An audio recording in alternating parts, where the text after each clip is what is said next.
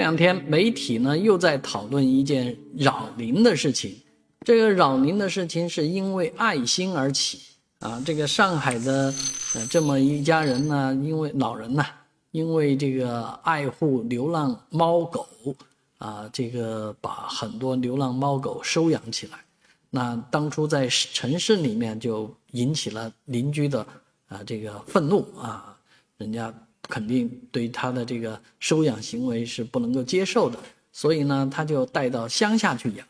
结果没曾想呢，乡下的邻居也很受不了，啊，说扰叫的啊，自己睡不着觉啊。这个确实，呃，有猫有狗在，那自然这个叫声啊是比较多的。尤其他养的还特别多，啊，这些收养的猫狗呢，其实他不仅花掉自己的所有的退休金来养它们。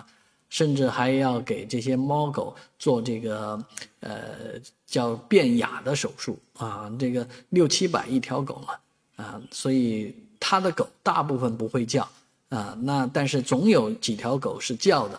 他说，呃，这个人走过来的时候，他当然会要叫一下，但是大部分时候他们是很安静的。但是邻居并不认同这样的说法，而相关的呃。